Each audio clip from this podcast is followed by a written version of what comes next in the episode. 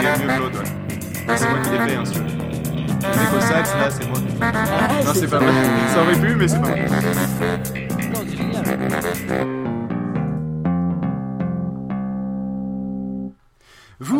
Le savez pas. Euh, non, mais si tu commences déjà à me couper, alors oui, parce Non, qu'en fait, tu sais, je vais le ressortir en peu. Pof à la gratte, pof à la gratte et, et, et fil au saxo, c'est sympa.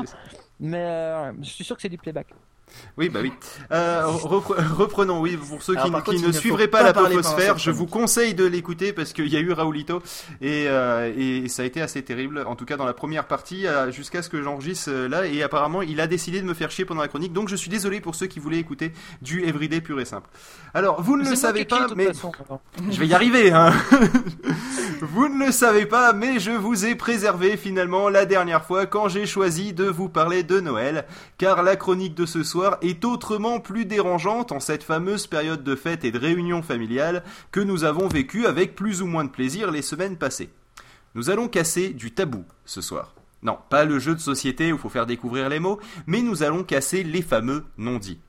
Parmi les tabous les plus forts, on en compte énormément concernant l'argent, mais encore plus concernant la sexualité, et ce bien avant que les différentes religions viennent nous gâcher les plaisirs de la vie avec des idéologies aux antipodes des hippies comme faites des croisades, pas l'amour. C'est vrai qu'on a une attitude un peu biaisée quand on parle de sexe. Certains jouent les gros machos et usent de mots crus pour cacher leur sensibilité, d'autres comme moi utilisent des termes presque scientifiques pour se cacher derrière, et d'autres encore n'en parlent pas ou peu. Quand on fantasme, c'est pareil, on ne sait pas trop quoi faire de ces pensées que l'on juge des fois encombrantes et dont on ne peut pas forcément parler librement. Et quand on s'adonne au jeu des sens, c'est pareil, on apprécie, mais les codes de notre société judéo-chrétienne peuvent générer chez certains des blocages et des réflexes ou encore des règles que l'on croit personnelles comme Ah non, moi jamais le premier soir. Ah non, moi jamais le premier soir. Mais il y a des tabous pires que de parler, de penser ou de s'adonner à la sexualité, des tabous et des interdits qui sont tellement profondément ancrés dans nos consciences que la réaction à leur transgression en est presque viscérale, un peu comme le visionnage du lip-dub de l'UMP si vous voulez. Et le pire c'est que ça hantera votre esprit, un peu comme la chanson justement du lip-dub de l'UMP, euh, Qui veut encore sauver le monde? Euh, Moi je m'en fous, il est foutu. Enfin bref.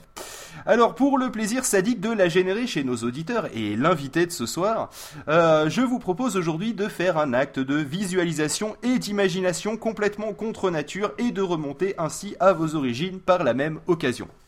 Car oui, certains l'oublient, comme les clips d'MTV par exemple, mais pas que, la sexualité est à la, est à la base faite pour perpétuer l'espèce. D'autres, comme l'église catholique par exemple, mais pas que, oublient aussi que c'est super sympa. Alors si vous le permettez, je vous demanderai de visualiser votre position sexuelle préférée. Non, pas celle de votre film X préféré, mais une vraie que vous avez essayée. Ceux qui sont encore inexpérimentés peuvent choisir la très classique position du missionnaire qui fera l'affaire, ou aller voir sur everyday.podradio.fr si vous manquez d'imagination pour ce soir. Vous l'avez en tête? Excellent. Continuons.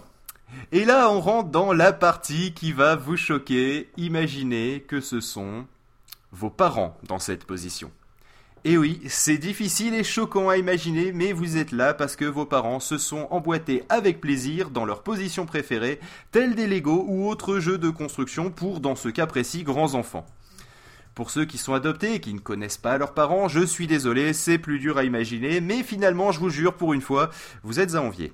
Ah bah oui, je suis désolé, mais c'est la vie avec un grand V, vos parents ont eu et ont sûrement toujours une sexualité.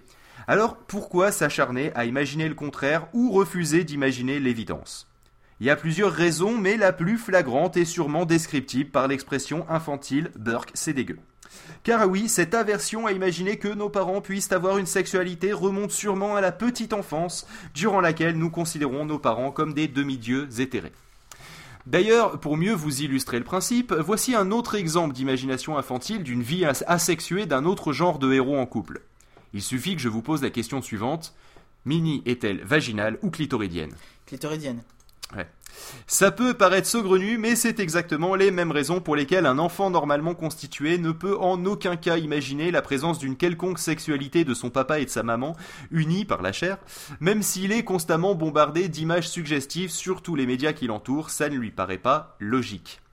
Et même une fois passé le choc de la découverte du fait que papa et maman aient pu faire picoti picota pour vous concevoir, il reste difficile à imaginer qu'ils aient pu avoir forniqué avant et surtout qu'ils aient continué à le faire après, et logiquement pas que pour concevoir vos ou vos euh, petits frères et sœurs. En effet, selon Wikipédia, le terme fornication désigne un rapport sexuel entre deux individus non mariés entre eux. Son usage est cependant péjoratif et vieilli de son sens et est de plus en plus étendu aux rapports sexuels en général et plus particulièrement ceux exécutés sans intention de procréer. Pire encore, votre papa et votre maman. Il se pourrait bien qu'ils soient en train de le faire, là, tout de suite, maintenant. Avec le temps qui passe, nous faisons le choix de continuer de les considérer tels Mickey et Minnie, et ce au plus profond de notre être, même si notre conscience est bien au courant du fait qu'ils sont juste un homme et une femme en couple, avec tout ce que cela insinue. Mais il y a des fois des piqûres de rappel de cette réalité quand ils s'embrassent sur la bouche, par exemple. Ah, c'est Burke. Bien que nous pouvons avoir fait de même avec notre chérie il y a quelques heures, la réaction est là encore la même, infantile et dégoûtée. Pourquoi finit-il pas par susciter ni plus ni moins de réactions euh, que lorsque ce sont nos amis en couple qui s'embrassent? Vous attendiez une réponse? Alors soit vous n'avez pas écouté, soit vous avez la preuve que ce sentiment n'est tout simplement pas rationnel, car je viens vous donner l'explication pendant toute ma chronique et que cela n'a pas changé votre vision des choses pour autant. Bon allez, un petit moment de répit, laissons de côté vos parents pour le moment. Vous avez logiquement des parents et peut-être des oncles et tantes. Alors, si vous le permettez, je vous demanderai de visualiser votre position sexuelle préférée, non pas celle de votre film X préféré, mais une vraie que vous avez essayée. Euh,